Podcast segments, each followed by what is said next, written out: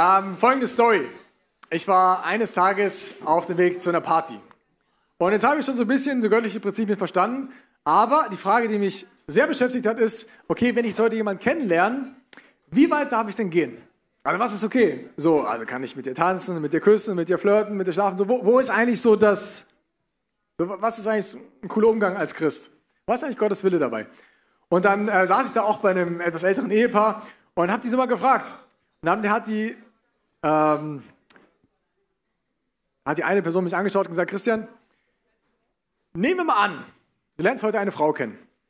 Die Chance, dass diese Frau, die du heute kennenlernst, mit der du heute flirten wirst, ist sehr wahrscheinlich, dass das nicht deine zukünftige Ehepartnerin ist.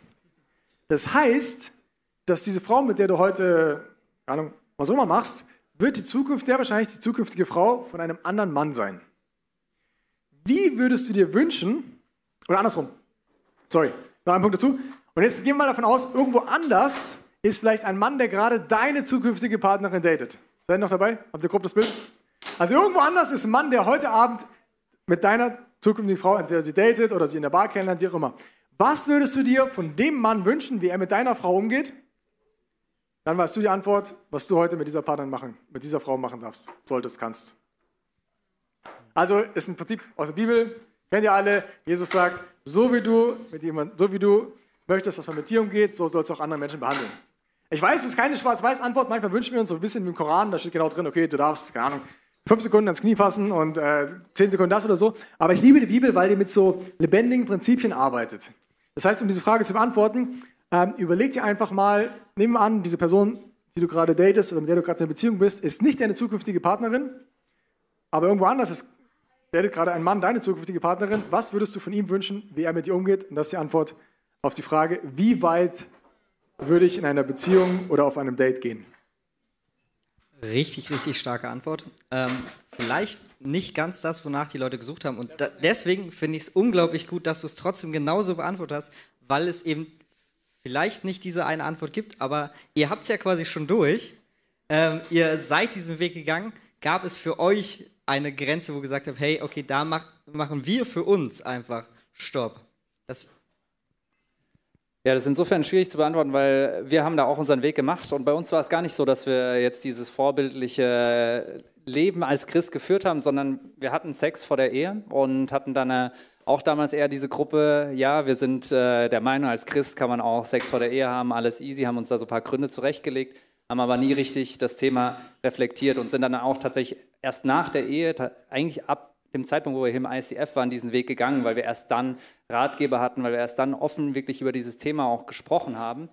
Und ich finde die Frage sehr spannend. Für uns ist jetzt in dem Sinne natürlich nicht mehr direkt relevant, aber bei der Frage überlege ich mir immer, was ist die Frage hinter der Frage? Also ich habe da den Eindruck, manchmal versucht man so ein bisschen mit Gott halt so einen Deal auszuhandeln. So, ja, ähm, ich habe jetzt schon das Prinzip verstanden, was du mit keinem Sex äh, vor der Ehe meinst, aber ja, jetzt bis dahin ist doch noch okay oder ist da nicht mehr okay? Und ähm, da frage ich mich dann immer, okay, also ist das wirklich, willst du wirklich so eine Schwarz-Weiß-Antwort, wo wir dann sagen, ja, okay, also wenn du dahin fasst, dann mh, hm, lieber nicht oder, oder sonst was? Oder weiß man meistens eigentlich nicht doch selbst, wo die Grenze ist, ja, wie man es aus dem eigenen Erwarten, aus dem eigenen Erleben hat?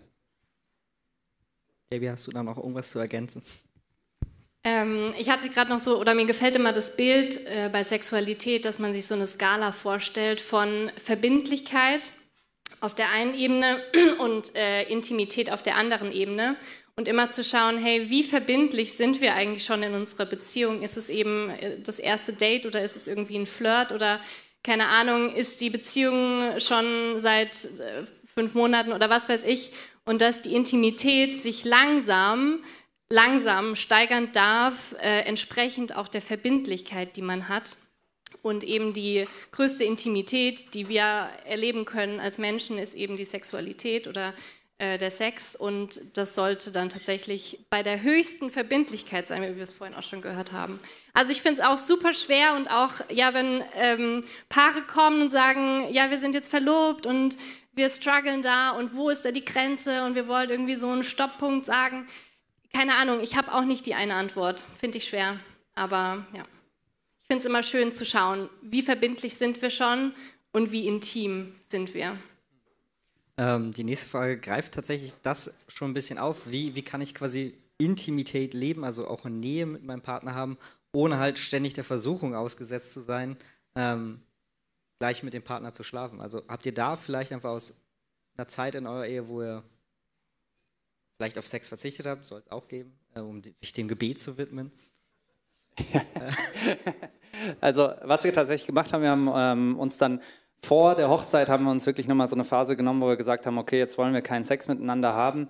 Und äh, natürlich ist es jetzt, glaube ich, für jemanden, der als Single da auf dem Weg ist, viel schwieriger, damit umzugehen, wenn ich sage, ja, wir haben uns für eine Zeit X da bewusst mit dem Ziel, okay, dann gehen wir in die Ehe und dann eröffnet sich das wieder. Aber was, ich, äh, was mir in der Zeit extrem geholfen hat, war wirklich auch diese Perspektive davon einzunehmen. Und ich glaube schon, dass Gott einem da die Kraft gibt, egal ob das dann Wochen, Monate oder Jahre sind, wenn man diese Perspektive sich bewusst macht, wofür spare ich mich auf und wofür bin ich enthaltsam und nicht immer diesen Fokus auf, was habe ich gerade nicht, sondern was habe ich dadurch, ja, welche, welche Energie kann ich in andere Dinge stecken und auch in meinen Partner, ohne dass wir körperliche Intimität haben. Das hat mir in der Zeit sehr geholfen, damit leicht umzugehen. Ja du so aus dem Single-Dasein so die Strategie, wie du sagst, okay, so kann ich äh, ein bisschen Intimität schon mit meinem Partner aufbauen, ähm, aber trotzdem eben nicht in Versuchung geraten? Ja, also wie du schon sagst, also die Bibel sagt ja auch, also ich möchte mich nicht in Versuchung führen. So, und da kann ich jetzt selber, kannst du selber überlegen, also was führt mich in Versuchung und was hilft mir? Ich will ja in der Freiheit leben. So, wenn ich jetzt eine, eine wunderschöne Freundin oder einen wunderschönen Freund, wie auch immer habe, und ich ähm, wohne schon recht früh zusammen, schlafe im gleichen Bett. Ich glaube nicht, dass mich das in eine Freiheit führt, wenn ich jeden Tag neben dieser Person schlafe, die ich hoffentlich, ich hoffe, dass es bei dir so ist, du sie äh, sexuell, erotisch, anziehend, attraktiv findest und du jede Nacht bei ihr schläfst. Ich glaube nicht, dass das dich in eine Freiheit führt, sondern da die Frage zu stellen, okay, was hilft mir, mich auch nicht in Versuchung zu führen? Und da sich auch gemeinsam als Paar ähm, Grenzen zu setzen, darüber zu reden, darüber auch mal auszutauschen. Und das ist auch unterschiedlich übrigens. Ähm, manche ist, geht schon, ist schon, äh, da sind manche Schritte schon sehr weit, für andere nicht. Und einfach drüber zu reden und dann gemeinsam zu überlegen, okay, was sind für uns einfach coole Grenzen, dass man nicht jedes Mal dann neu diskutieren muss. Ein Gedanke, den ich dazu habe, ich finde es manchmal überrascht mich, wie wir in manchen Lebensbereichen so Sachen ganz logisch finden und in anderen Lebensbereichen nicht. Und wenn ich jetzt zum Beispiel auch sage, ja, ich versuche irgendwie meine Ernährung umzustellen, dann gehe ich ja auch nicht äh, zum Hussel, oh, wenn ich sage, ich will auf Schokolade verzichten und, und guck mal, wie gut halte ich das aus, sondern ich versuche auch bewusst äh, das, das zu meiden. Wobei das natürlich auch nur Symptom ist, sondern eher quasi das Warum habe ich dieses Verlangen, hilft da immer immens. Und ja, ich glaube, ja, ich finde manchmal, da sind wir schon auch sehr naiv. Ne? Einerseits sagen wir, wir wollen uns das irgendwie vornehmen und gleichzeitig setzen wir uns dem dauerhaft aus. Das ist unglaublich schwierig. Ähm, ich finde es auch wieder spannend, wie unglaublich gut die nächste Frage sich daran anknüpfen lässt. Und zwar, wenn man jetzt sagt, okay, es baut sich so ein gewisser Druck, man, man schläft zum Beispiel vielleicht nebeneinander ähm, und man will eigentlich bis zur Ehe warten und dann baut sich so ein Druck auf. Ähm, eine Frage, die wir auch eigentlich schon beim äh, Sebastian Hartmann hatten, aber sich immer wieder stellt, ist die Frage, wie sieht es denn mit Selbstbefriedigung aus? Also vor der Ehe, vielleicht auch in der Ehe. Ähm, ist das ein Thema, wo ihr sagt, hey, okay, das ist in Ordnung in einem gewissen Rahmen? Äh, wenn man es nicht mit Pornografie verbindet, sondern ähm, ja, einfach als rein mechanischen Akt vielleicht benutzt, äh, um es als Ventil zu nutzen. Was ist deine Meinung dazu? Ja, also meine letzte Predigt vor zwei Wochen ging nur über die Frage, 30 Minuten über dieses Thema. Ähm, vielleicht so ein Gedanke, den ich vielleicht rausgreifen möchte. Ähm, das, Pornografie war für mich relativ schnell klar, dass es ein recht düsteres, düsterer Bereich ist, dass einfach, ja, das ist kein wertschätzender Umgang mit Frauen was oder mit Männern, was dort gemacht wird. Das war also wie auch immer, kürze ich jetzt ab an der Stelle. Aber Thema Selbstbefriedigung, da habe ich mir sehr lange sehr schwer getan, weil ich dachte, ich schade ja niemanden. So, das ist ja, also klar, wenn ich mit jemandem schlafe, hat das irgendwie Auswirkungen, aber wenn ich Selbstbefriedigung lebe, schade ich ja niemanden. Das Ding ist, dass wenn du die Bibel schaust, siehst du, dass Jesus ganz oft unser Herz wichtiger ist sogar als unser Verhalten. Und ähm, beim Thema Selbstbefriedigung ist vielleicht wichtig zu sagen, manche Christen, die kommen in so eine ganz schräge, aus einer ganz schrägen Richtung, so aus Familien, wo die groß geworden sind, nach dem Motto, ja, Sexualität ist was total Negatives und Sex ist so vom Teufel und man fässt es nicht an, man spricht da nicht drüber. Und die haben so ganz eigenartige äh, Ansichten, Ansichten zum Thema Sexualität. Und das sind die Leute, die dann irgendwann, keine Ahnung, äh, auch voll die Probleme in der Ehe haben, weil sie so ein schräges Bild von Sexualität haben. Und es ist ganz wichtig, dass bitte, wenn du merkst, dir geht's so, entdecke, was die Bibel Schönes über Sexualität sagt. So, jetzt beim Thema Selbstbefriedigung ist folgendes, also erzähle ich jetzt aus meiner Perspektive. Ähm, wir haben vorhin uns mit den Pfeilen angeschaut, dass ein Grundprinzip von Sexualität ist, ist ein gegenseitiges sich hingeben. Was ich bei Selbstbefriedigung jedes einzelne Mal in meinem Herzen antrainiere, ist es bei dass es bei Sexualität in erster Linie um mich geht. Also Ego-Sex. Jetzt kannst du vielleicht sagen, ja, ich schaffe es, dass ich Selbstbefriedigung lebe, ohne irgendwelche Bilder, ohne irgendwelche pornografischen Bilder, ohne irgendwelche Bilder in meinem Kopf. Ich schaffe es wirklich einfach nur, mich selbst zu befriedigen. Was du trotzdem machst, ist, du trainierst über, äh, über Jahre hinweg etwas in deinem Herzen an, was sich auch später auf deine Ehe überträgt. Es gibt spannende Umfragen von Menschen, die über Probleme in ihrer Ehe, in ihrer Sexualität sprechen und sagen, ein Kernthema ist, was ich vorhin als Ego-Sex genannt habe, dass es ein gegenseitiges Nehmen ist, anstatt ein gegenseitiges Hingeben. Also ich verletze äh, mit der Selbstbefriedigung ein Kernprinzip von göttlicher Sexualität, dass es nicht ein gegenseitiges sich hingeben ist, äh, nicht ein gegenseitiges Nehmen, sondern es ein gegenseitiges sich hingeben.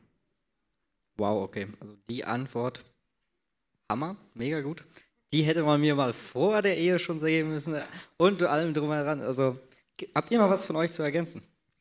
Also mir wird es zum Beispiel, oder aus Sicht ähm, von mir als Ehefrau würde ich mir denken, so, was kann ich meinem Partner oder was, was ist, was meinem Partner fehlt? Also bin ich nicht genug, gebe ich nicht genug und reicht das irgendwie nicht aus? Und das ist so, wären die Fragen, die mich bei dem Thema irgendwie so umtreiben würden, ähm, wo ich auch denke, eben es geht in Richtung Ego-Sex, es geht um einen selbst und nicht um den Blick auf den anderen. Ja, also ich würde auch sagen, das ist äh, zum Beispiel bei mir persönlich was so, ich konnte das auch nie trennen und das in, in, dem Sinne quasi mich da von irgendwelchen Bildern lösen und das war ein Grund, warum ich gesagt habe, das möchte ich äh, in meinem Leben nicht mehr haben und auch genau dieser Gedanke, dass ich diese Emotionen gar nicht äh, niemals auslösen möchte. Ja? Und äh, ich ich denke auch gerade bei dem Thema, denkt man wieder auch so, als wäre man ein Tier, ne? wo man so alle paar Wochen müsste man da was machen, um sich danach besser zu fühlen. Und das glaube ich auch nicht. Gott hat uns so viel mehr geschenkt als nur diese, diese reinen Triebe. Und was, was für mich da auch ein Riesenlearning war, als ich mit dem Thema besser umgehen konnte, hat es auch unserer Sexualität in der Ehe extrem gut getan. Oder umgekehrt formuliert, es hat wirklich viel kaputt gemacht, an dem ich erstmal arbeiten musste, weil ich da so lange das immer mit mir selbst ausgemacht habe, im wahrsten Sinne des Wortes. Und ähm, ja, und sage, nee, ich, also in der Ehe gehört das für mich nicht mehr rein. Darf ich noch eine Sache ergänzen? Also ähm, nur aus eigener Erfahrung. Ich habe früher, als ich ähm, noch regelmäßig Pornos angeschaut habe oder irgendwann aufgehört habe, aber zumindest regelmäßig noch Selbstbefriedigung gelebt habe, habe ich gemerkt, dass die, diese Pfeile, die du vorhin gesehen, gesehen hast, dieses Erniedrigen und Nehmen, dass es mein Herz verändert hat. Also die Bibel sagt, achte auf deine Gedanken, sie, sie, sie bestimmen den Lauf deines Lebens. Und das ist so. Ich habe in meinem Alltag, ich saß in der, in der Schule und habe keine Ahnung, Gedanken gehabt, wie ich im Prinzip meine Lehrerin ausziehe mit meinen Gedanken. Ich saß in der U-Bahn und da saß eine leicht bekleidete Frau und ich habe Gedanken gehabt an Sex. Und ich dachte damals, es ist das Normalste auf der Welt. Wenn du heute, wenn es dir ähnlich geht wie mir und denkst, ey, das ist das Normalste auf der Welt, es ist nicht das Normalste auf der Welt. Es war eine Folge davon, wie ich mein Herz über Jahre lang gefüttert und geprägt habe. Und ich kann dir heute erzählen, Jahre später, dass auch wenn es ganz viel Kritik gab und so weiter, ich trotz, es war auch kein leichter Weg, es war wirklich sehr, sehr schwer. Deswegen, wenn es dir heute, wenn du sagst, hey, ich möchte damit aufhören, es ist nicht so easy am Anfang. Aber heute, nach vielen, vielen Jahren, erlebe ich, wie frei sich mein Kopf eigentlich anfühlen kann. In dem Alltag. Wie, mein Kopf ist nicht perfekt, aber wie, wie sauber er inzwischen geworden ist. Und das ist einfach mein, mein Wunsch, zu sagen, ey, es ist so viel mehr möglich. Es ist, auch wenn alle anderen sagen, das äh, ist das Normalste auf der Welt, ist nicht das Normalste auf der Welt. Es ist wirklich schön zu erleben, in welcher Freiheit man unterwegs sein kann. Vielen, vielen Dank dafür.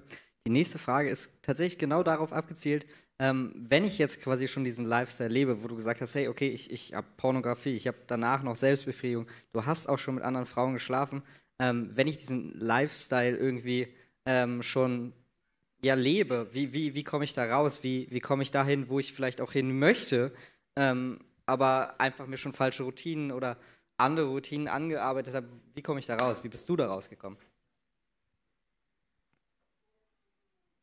Also ich glaube, das Allerwichtigste ist, dass ich weiß, Gott verurteilt dich nicht. So, Jesus hat bereits den Preis für alles gezahlt. So, das ist das Allerwichtigste, dass ich nicht irgendwie denke, so, da ist das eine Distanz zwischen mir und Gott ist immer für mich da und er ist immer für dich da. Ähm, wie gesagt, ich habe vorhin zwei Tipps kurz angeschnitten, die mir sehr geholfen haben. Das erste ist, ich hoffe, du hast eine Small Group, wo du ehrlich werden kannst. Egal, ob es Pornografie ist, ob es, keine Ahnung, Gefühle in irgendwelche Richtungen sind, egal was es ist, ich hoffe, dass du einen Raum hast, wo du weißt, ich kann dir offen und ehrlich erzählen, was meine Gedanken sind, ohne verurteilt zu werden. Und dann hast du nämlich Leute an deiner Seite, mit denen du gemeinsam vorwärts gehen kannst. Du hast Leute, die dich unterstützen, wo man füreinander betet, wo man miteinander ringt. Man braucht es manchmal so ein bisschen so. Um Themen ringen, das ändert sich nicht von heute auf morgen. Und dann erste Schritte geht. So, ich hatte damals witzigerweise den Eindruck, ähm, am Anfang, Christian, verzichte doch mal mit dem Sex einfach mit der One-Night-Stand, sondern schlaf mal nur mit einer Person, wenn du mit ihr in der Beziehung bist. War damals der Eindruck. So, und es war für mich damals schon super schwer, das sich online vorzustellen, weil ich wollte nicht, wollte keine Beziehung und so weiter, aber es war damals der erste Schritt, den Gott mit mir gegangen ist. Und dann kam irgendwann der nächste Schritt und der nächste Schritt. Also er benimmt einen behutsam an die Hand. Deswegen also, Freunde, super wichtig und beschäftigt euch einfach mit dem Thema. Es gibt so viele coole Podcasts inzwischen, Bücher und so weiter. Gib einfach Gott auch eine Chance, zu dir ähm, zu dem Thema zu reden, Bibel lesen, anzugucken. Genau. Aber geh nicht alleine, das ist der wichtigste Punkt. Ja, und in einer Beziehung oder in der Ehe ist es einfach so wichtig, dass man offen und ehrlich und viel auch spricht über das Thema und sich einfach austauscht, weil es ist gar nicht so ein Thema, was sich so natürlich ergibt, wie jetzt, keine Ahnung, das Abendessen oder was auch immer, sondern man muss sich wirklich bewusst auch Zeit nehmen und auch ähm, sich bewusst vornehmen, darüber zu sprechen. Und es ist manchmal auch gar nicht so einfach, selbst mit dem Partner, also der wirklich so, der dich am allerbesten kennt, ne, aber da offen und ehrlich über die eigenen, keine Ahnung, Bedürfnisse oder Vorstellungen oder Probleme oder was auch immer zu sprechen, aber es ist einfach so unfassbar wichtig, weil nur dann kann man zusammen irgendwie Schritte gehen und nur dann kann man auch schauen, so, äh, hey, was hat das eigentlich für Auswirkungen auf den anderen oder auf die Beziehung? Ja, genau, und da kann ich euch auch nur ermutigen, weil ähm, das finde ich ist auch so mit einer der größten Herausforderungen für uns als Christen. Man hat so das Gefühl in der Zeit, wo man Single ist, äh, ja, bloß nichts mit dem Thema zu tun haben und böse, böse, böse. Und dann in der Ehe soll man auf einmal einen Schalter umlegen und äh, komplett über alles offen reden. Und das ist auch wieder was, was ich im ICF erst gelernt habe. Ist, nee, es geht nicht darum, quasi da in so, so schwarz und weiß eben so dieses, dieses Zweiseitige zu leben, sondern die Vorbereitungszeit, die du hast, wo du mit dem Thema mit dir selbst unterwegs bist, die ist so unglaublich wertvoll für den Zeitpunkt, wo es dann auch wieder relevant ist. deswegen ist, glaube ich, mit einer der größten Gefahren, dass man es immer verschweigt und da gar nicht drüber redet. Und das kommt dann in der Ehe auch raus. Und ich erinnere mich noch, dass eines der ersten Geschenke, was wir als Leiter bekommen haben im ICF, war, dass alle Ehepaare von Benny und Annegret ein Buch über Sexualität äh, geschenkt bekommen haben, wie man offen darüber reden kann. Und das hat auch extrem viel verändert, äh, hat uns extrem geholfen. Und ein Punkt, den ich auch noch ergänzen wollte, ist, was ich bei mir selber auch gemerkt habe, ist, wir vergessen oft, was für eine Kraft auch Gott einfach hat, ja, in diesem Get Free. Wir, wir machen da so oft Werbung dafür, aber ich, ich kann es auch nur noch mal unterstreichen. Ich habe es selbst erlebt. Klar, man kann, man kann eine Sperre aufs Handy machen, man kann alles Mögliche machen und das ist auch nicht Schlechtes zu machen.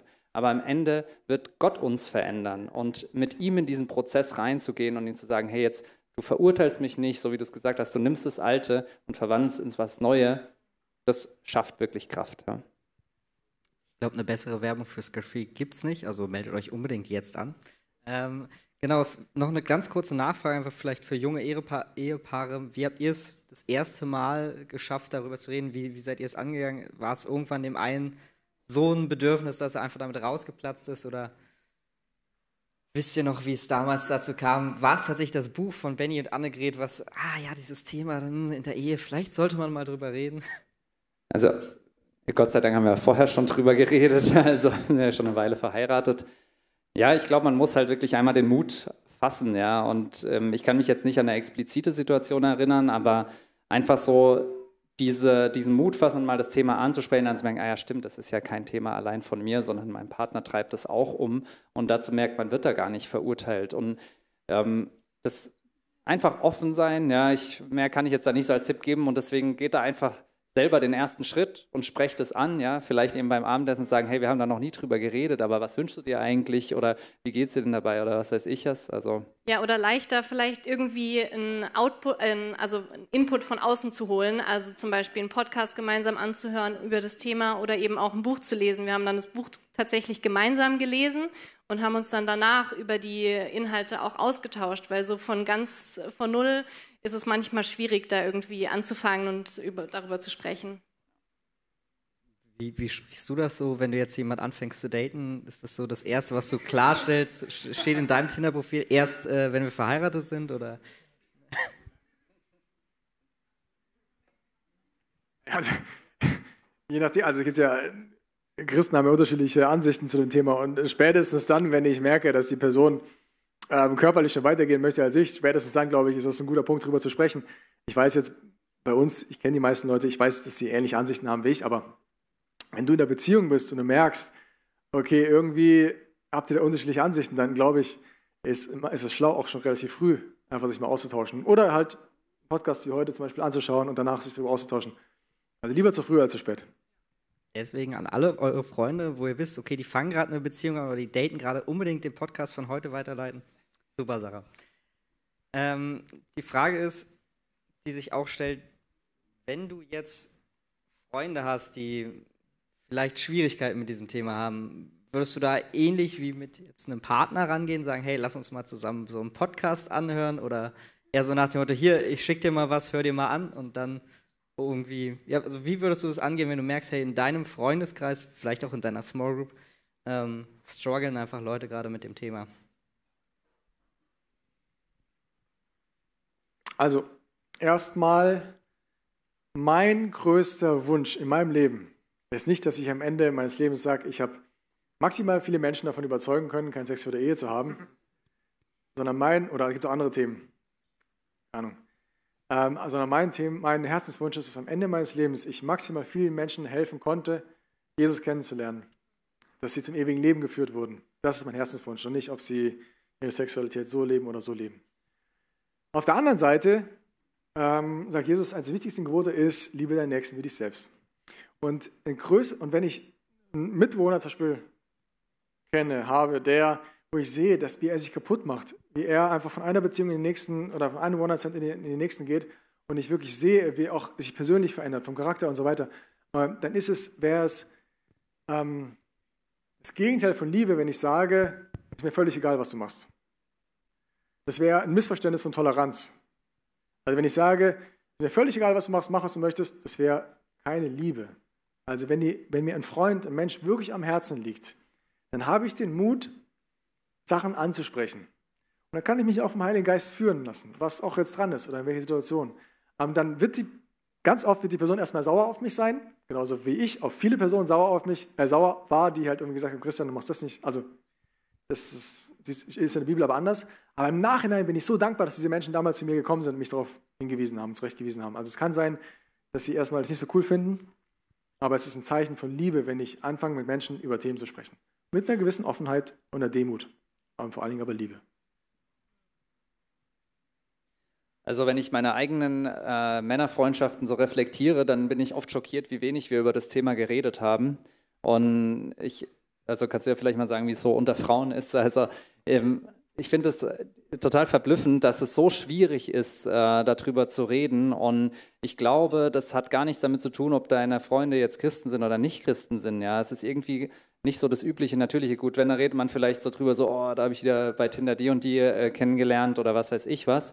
Aber was das eigentlich mit einem persönlich macht, habe ich den Eindruck, oft das fällt uns als Männern einfach schwer. Ja. Und ähm, ich habe es als sehr, sehr befreiend erlebt, als ich diese, diesen Mut hatte, das auch in meinem Freundeskreis offener anzusprechen, auf einmal zu merken, oh man, das sind ja gar nicht meine Themen alleine, andere kämpfen da genauso mit und wir können gemeinsam kämpfen oder einfach auch sich auszutauschen, was man da, da selber erlebt hat. Und da kann ich nur sagen, ja, wir haben viel zu lange dafür gebraucht in unserer Freundesgruppe und es ist trotzdem aber schön, dass wir es jetzt tun können, ja, auch egal, ob da Singles oder, oder ähm, Ehemänner dabei sind. Es ist einfach schön, sich darüber auszutauschen weil es ist nichts, was totgeschwiegen werden muss. Was ich auch immer oder was wir auch selbst erlebt haben, eben wir haben ähm, auch schon zusammen gelebt und waren auch schon Christen und waren auch in Gemeinden und wir haben echt viel so Verurteilung erlebt und das ist oft auch ganz unterschwellig. Ne? Also man kommt irgendwo hin und dann, ah, mh, hm, ihr wohnt zusammen und okay, also ihr seid schon mal irgendwie keine richtigen Christen und irgendwie, ne, also, ähm, und das ist tatsächlich mir halt super wichtig, dass ich auch anderen Menschen anders begegne und eben nicht diese Verurteilung rüberkomme, darüber kommt und zu sagen so, hey, erstmal, es ist in Ordnung, du bist völlig komplett geliebt, ne? du hast es auch schon schön gesagt, ne? bei Jesus ist so viel Freiheit und er hat er kennt sowieso alles, er weiß alles und ähm, es ist auch nicht, Sex vor der Ehe ist auch nicht das einzige Thema, was wir in unserem Leben haben. So. Ähm, aber so kommt es ja oft rüber in Gemeinden und von daher ist es mir oft erstmal das Anliegen so, hey, ich verurteile dich nicht, egal was ist, so gar nicht.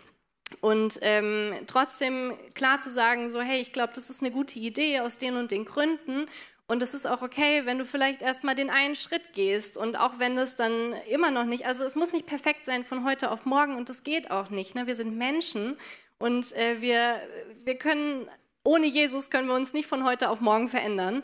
Und ähm, da Menschen wirklich offen zu begegnen und eben nicht verurteilend, sondern wirklich auch erstmal so anzunehmen, weil Jesus hat uns so angenommen, wie wir sind. Ähm, und zwar zu dem Zeitpunkt, als alles kaputt war bei uns. Und das ist das Wichtigste, ähm, was ich finde, sehr oft fehlt.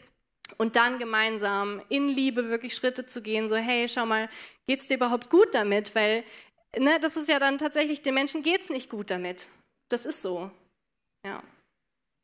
Ähm, unsere Zeit streitet voran, aber wir haben noch unglaublich viele Fragen. Deswegen würde ich jetzt probieren, das Ganze so ein bisschen zu bündeln. Die eine Frage äh, dreht sich so rund um das Thema erfüllte Sexualität. In dem Fall würde ich euch einfach zwei unterschiedliche Fragen stellen. Und zwar zum einen, hey, wie wäre es jetzt bei euch, wie, vielleicht gab es das auch schon, wenn der eine Partner eine sexuelle Fantasie hat, die der andere aber so gar nicht teilt, wo er vielleicht auch einfach Bedenken hat oder einfach Unbehagen. Wie glaubt ihr, sollte man da jetzt tatsächlich in der Ehe dann vielleicht mit umgehen? Also da finde ich, ist das äh, Bild, was du vorhin gebracht hast, mit diesem, äh, um was geht es eigentlich? Geht es um mich selbst oder geht es um den Gegenüber, war ein Riesenschlüssel für uns. Und da kann man auch interessanterweise, glaube ich, von beiden Seiten vom Pferd fallen. Ja? Sozusagen einerseits, ähm, ich löse mich komplett von meinen eigenen Wünschen und Begierden. Es geht nur darum, den Partner zu befriedigen und dabei ganz vergisst, dass es einem selber auch Spaß machen darf. Und äh, das also ich glaube, das ist ein Thema, wo man sich bewusst sein darf. Natürlich darf ich meine eigenen Wünsche äußern und darüber reden und äh, mich damit auseinandersetzen. Und gleichzeitig ist aber die Perspektive des Ganzen nicht meine eigene Erfüllung. Und das sorgt aus meiner Sicht ganz automatisch für eine erfüllte äh, Sexualität, weil man dann eben zum einen diese, dieses Loslösen von den eigenen Vorstellungen hat und gleichzeitig aber die Bereitschaft auch zu sagen, hey, ich lasse mich auf das ein, was mein Partner sich vorstellt. Reden, reden, reden, wie immer. Ne? Also man muss erstmal darüber sprechen und ähm, es, eben, es kann auch eine Chance sein, dass man vielleicht, dass der eine Partner kreativer ist als der andere und dann profitieren auch beide davon und sich einfach mal auf den Weg zu machen und das kann sich ja auch verändern innerhalb einer Beziehung oder einer Ehe. Ähm, also das ist, genau. Reden Hauptsache, und ausprobieren. Reden und ausprobieren. Okay. Äh, die Gegenfrage an dich wäre quasi, gibt es eine erfüllte Sexualität als Single? Weil sonst sprechen wir immer dafür, okay, kein Sex vor der Ehe, tu dies nicht, tu das nicht, aber gibt es etwas, wo, worin ich Erfüllung finden kann, vielleicht auch im Bereich Sexualität als Single? Naja, also wenn ich sage, ich glaube, dass laut biblischen Prinzipien Sexualität etwas ist, was für die Ehe geschaffen wurde, dann würde ich es vielleicht umformulieren. Ich glaube, dass es eine erfüllte Intimität als Single gibt. Also ich, äh, klar, ich warte mit dem Sex bis zur Ehe, aber ich glaube, dass, dass hinter Sexualität steckt ja ein viel tieferer Wunsch eigentlich. Ich habe mal äh, eine Freundin auch vom Studium, haben wir eines Nachts um fünf nach Hause gebracht und sie wollte unbedingt bei, nennen wir mal Pedro, übernachten. Und dann haben wir ihn abgesetzt und dann habe ich sie auch gefragt, darauf angesprochen. Und dann hat sie gemeint, weißt du Christian, eigentlich geht es mir gar nicht so, so um den Sex, aber ich, ich liebe es einfach, da morgens beim aufzuwachen und und sie hat es so beschrieben und ich habe gemerkt, was eigentlich dahinter steckt, ist dieser Wunsch, geliebt zu sein. Dieser Wunsch nach echter Intimität, nach gekannt zu sein, nach angenommen zu sein. Und das sind Sachen, die ich natürlich in allererster Linie bei Gott erlebe. Also ich, falls du noch nicht in dieser Beziehung mit Gott äh, so weit bist, es ist möglich, diese Intimität, dieses Angenommensein, dieses ähm, Gekanntsein, dieses Geliebtsein, diese Nähe, die kann ich jederzeit bei Gott erleben. Es gibt auch Leute, die haben Leben lang keinen Sex, zum Beispiel. Ähm, und das Zweite ist aber auch gute Freundschaften zu haben, wo ich, also Freundschaften zu haben, wo ich weiß, ey, ich kann mich da so nackt machen im Sinne von persönlich. Also ich kann wirklich super offen und ehrlich über Themen reden. Und da erlebe ich auch, es ist eine andere Art von Intimität natürlich, aber es ist etwas, wo ich merke, ähm, es gibt Leute, die leben ihr Leben lang ohne ein einziges Mal Sex, also Sex gehabt zu haben und die sind zu 100% erfüllt, weil sie eben genau sowohl durch gute Freundschaften wie auch durch Gott erleben, was heißt es, ähm, eine ganz andere Art von Tiefe, von Intimität zu bekommen. Ähm, noch eine Frage, die sich quasi rund um das Alte Testament so ein bisschen dreht. Äh, wir sagen, okay, biblische Prinzipien, Sex gehört in die Ehe, das fing im Alten Testament an, Testament an und führte sich im Neuen fort. Im Alten Testament gab es ja aber noch zum Beispiel jemand wie Salomo, der hatte nicht eine Frau, nicht zwei Frauen, sondern tausende von Frauen. Ist das quasi ein göttliches Prinzip, was wir hier in Deutschland irgendwie abgeschafft haben, indem wir gesagt haben, es gibt keine Mehrfachehe? Oder äh, ist das etwas, wo wir gelernt haben, okay, ja, er ist am Ende auch durch eine Frau zu Fall gekommen, weil er sich von Gott ein bisschen mehr auf die Frauen konzentriert hat? Wie ist so deine Meinung? Du hast die Frage schon fast selber beantwortet. Also ich muss, ich muss als Christ, muss ich eine Fähigkeit entwickeln, zu verstehen, ist das gerade gut, was die Person macht oder nicht. Also, wenn David fremdgeht mit Bathseba, steht in der Bibel. Also kann ich ja fremdgehen. Also, ich meine, es ist ein einfaches Beispiel. Gell? Aber ähm, ich muss irgendwie lernen, und falls ihr im Bible Track seid oder nicht, hier kleine Schleichwerbung für, für das Bible College, da lernt man auch sowas. Ich, ich muss eine, eine Fähigkeit, ich muss schauen, wie findet denn Gott das eigentlich, was da gerade passiert? Und jetzt beim Beispiel Salomo oder David, es gibt so viele Bibelstellen, wo, wo schon auch im Alten Testament drin steht, ein König soll nicht viele Frauen haben. Und wenn ich mir anschaue, wie David oder wie ähm, Salomo nachher gefallen ist, ist wegen sein Verhängnis zu den Frauen. Das heißt, ich muss die Geschichte mal zu Ende lesen. Deswegen ist es so wichtig, wirklich die ganze Bibel zu kennen und nicht nur so einzelne Verse. Wenn du die Bibel noch nicht gelesen hast, bitte lese sie einmal von vorne bis hinten durch. Geh in den Bible-Check, da lese ich, glaube ich, einmal auch von vorne bis hinten durch. Du wirst so viele spannende Prinzipien entdecken. Und dann bist du auch, hast du nicht, man nennt das so Kühlschrank-Bibelleser, die halt so, so ein Vers des Tages am Kühlschrank hängen haben und dann, ja, du musst schon wissen, wie ist die Geschichte ausgegangen, wie sieht Gott das und so weiter. Und dann ist auch völlig klar, dass so Sachen wie, äh, dass David 500 Frauen hatte oder 1000, äh, Salomo, äh, dass es nicht Gottes Idee war, sehe ich an. Muss ich nur ein paar Verse weiterlesen, dass es keine gute Idee war. Andere Prinzipien, sorry, während andere Prinzipien sich durch die ganze Bibel durchziehen, wie so ein Webteppich. Das war's. Ich glaube, da gibt es tatsächlich nichts mehr zu ergänzen. Ähm, ich würde gleich, wenn es noch für dich passt, den Raum hier öffnen, dass die Leute einfach nochmal nachfragen, nochmal nachhalten können, wo sie sagen, hey, das, das hätte ich gerne nochmal näher. Aber ich würde mit einer Frage gerne schließen, die sich auch super für beide äh, macht. Und zwar Sex vor der Ehe ist für euch jetzt nicht mehr so wirklich das Problem. Ihr seid verheiratet und du scheinst, sonst würdest du heute wahrscheinlich nicht hier stehen und über das Thema reden, auch kein Problem per se mehr mit diesem Thema zu haben. Aber gibt es etwas, wo du ähnliche Struggles einfach in letzter Zeit oder gerade erlebst, in denen du uns so ein bisschen teilhaben lassen möchtest, wo du so darüber reden kannst, hey, da arbeitet Gott auch gerade noch an mir, da habe ich so meine Wahrheit gehabt, dann habe ich die göttliche Wahrheit gefunden und bewege mich da vielleicht auch gerade noch darauf zu. Also erstmal jetzt Bereich Sexualität zum Beispiel, was für mich auch immer ein Training ist. Wir haben vorhin, glaube ich, den Bibelvers angeschaut dass ich, nee, das haben wir nicht angeschaut, aber es gibt einen Bibelvers, dass sie sagen, ich glaube, Hiob, glaube ich, sagt das, er sagt, er hat einen Bund geschlossen mit seinen Augen, eine andere Frau nicht lüstern anzuschauen. Haben wir das uns vorhin angeschaut? Oh, weiß ich nicht. Ähm, und das zum Beispiel ist ein Training, wo ich merke, hey, ich bin kein Opfer von meinen Gedanken, ich bin kein Opfer von meinen Augen, sondern ich kann lernen, Kontrolle über meinen Körper zu bekommen. Nicht ich werde kontrolliert, sondern ich kann meinen Körper leiten, ich kann meine Seele leiten, meine Gedanken leiten. Und zum Beispiel im Alltag zu trainieren, jetzt ist gerade wieder Sommer und alle äh, Leute laufen gefühlt halbnackt äh, durch die Stadt. Und auch zu trainieren, den Menschen zu sehen, in die Augen zu schauen und nicht die ganze Zeit auf, keine Ahnung, die Brüste zu starren oder sowas. Einfach, das kann ich auch trainieren. Und ich merke, dass es mich freisetzt, weil ich, wie gesagt, den Menschen mit der Würde begegnen kann und ihn nicht reduziere. Das ist eine Sache, wo ich sage, da genau, trainiere ich gerade dran. Und ansonsten Themen, wie gesagt, es gibt so viele Themen in der Bibel und es gibt immer wieder was Neues, was man entdeckt und wir diskutieren dann bei uns im ICF mit Tobi und allen Leuten über Themen und jeder bringt Sachen mit und ich liebe das. Das ist einfach ein gemeinsam wachsen, das auch okay ist, wenn man unterschiedliche Meinungen hat, aber dieser Austausch, der ist so wichtig und ich hoffe, dass du das auch in deiner Small Group mehr mit reinbringen kannst, so diese, diese kritischen Fragen gemeinsam rauszufinden, was ist Gottes Ideen. Jo. Vielen, vielen lieben Dank dafür ihr irgendwas, wo ihr sagt, hey, okay, das würden wir gerne mit den Leuten teilen, wo wir vielleicht auch gerade noch auf dem Weg sind?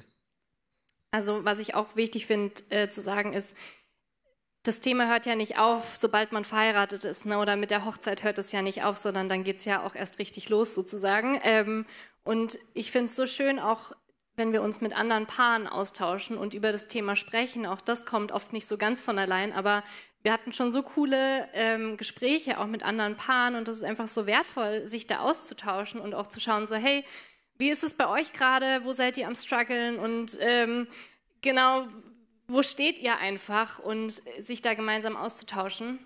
Und das ist ja kein ähm, nichts, was irgendwie gleich bleibt, sondern das ist was, was sich verändert und was auch mal irgendwie ein Hoch hat und dann auch mal ein Tief hat und irgendwie dann alltäglich wird. Und äh, das ist auch in Ordnung, denke ich, aber da einfach dran zu bleiben und immer wieder auch zu schauen, so, hey, wo stehen wir und ist es das, wo wir sein wollen oder ist es irgendwie, wollen wir eigentlich woanders hin und was können wir tun, um dahin zu kommen? Vielen, vielen lieben Dank. Ähm, dann habt ihr jetzt quasi noch die Chance, eine Sache, wo ihr gesagt habt, okay, da, da hätte ich gerne noch eine Nachfrage, da, da hat sich aus der Frage eine Frage ergeben, ähm, quasi nochmal eine weitere Frage zu stellen, euch anzuschließen. Ansonsten, ja,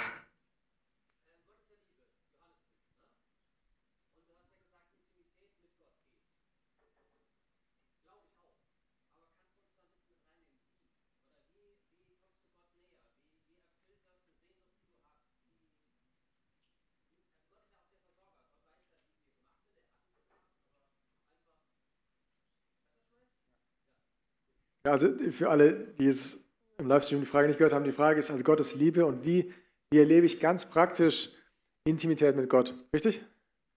Also genau. Ähm, ich glaube tatsächlich, dass es sehr viele Parallelen gibt zu einer Beziehung zwischen Mann und Frau. Also erstens, ich muss eine Person irgendwie kennenlernen. Ich habe erlebt, je besser ich Gott kennengelernt habe, je mehr ich Predigten über ihn angehört habe, in der Bibel gelesen habe, desto mehr habe ich mich verliebt in diesen Gott. Ähm, desto, mehr, desto besser habe ich ihn kennengelernt. Das Zweite ist, was du auch in der Ehe brauchst, in der Beziehung brauchst, ist Zeit.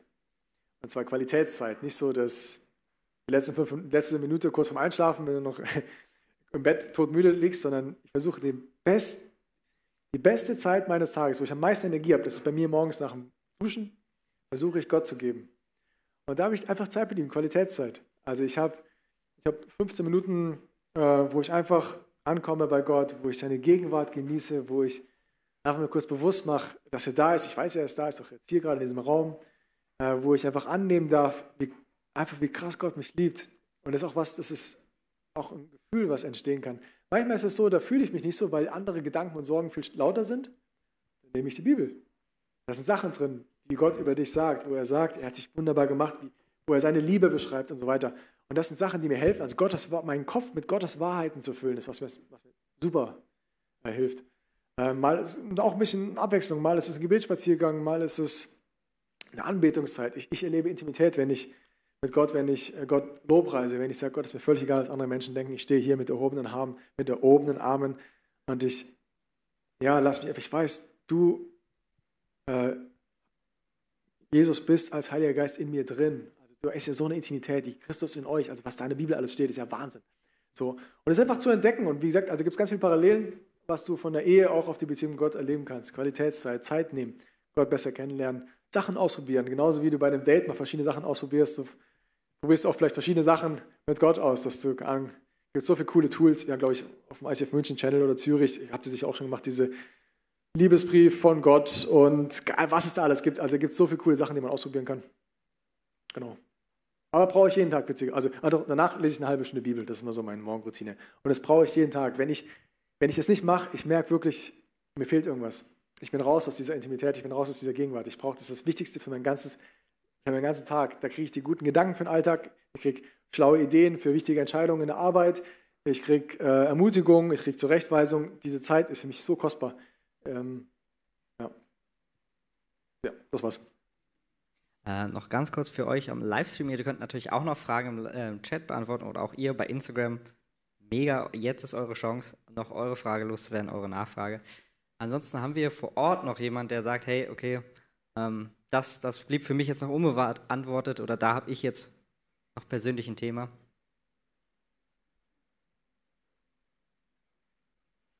Betretenes Schweigen. Dann würde ich sagen, ich hoffe, es hat euch super geschmeckt. Wir schauen noch, ob jemand von zu Hause oder unterwegs noch eine Frage hat. Ähm, ansonsten, Chris, wie hat es dir heute gefallen in Sehr, Mannheim? ich wundere mich nur, was eigentlich mit den ganzen Dating-Fragen. Normalerweise bei so QAs kommen immer tausend Dating-Fragen. Ja, wie ist das so und so? Da gibt es meistens Beschwerden, aber anscheinend seid ihr schon gut gebrieft. Habt ihr schon. cool. Alright. Yes, Mannheim, du machst dich gleich noch auf den Weg, schaust dir noch die schöne Stadt an. Ja, mal gucken, ich würde erst was essen und dann Ja, geht's los. sehr zu empfehlen. Super, dann würde ich sagen, schön, dass ihr alle noch da geblieben seid. Vielen Dank dir, vielen Dank euch und ich wünsche euch noch einen schönen Sonntag.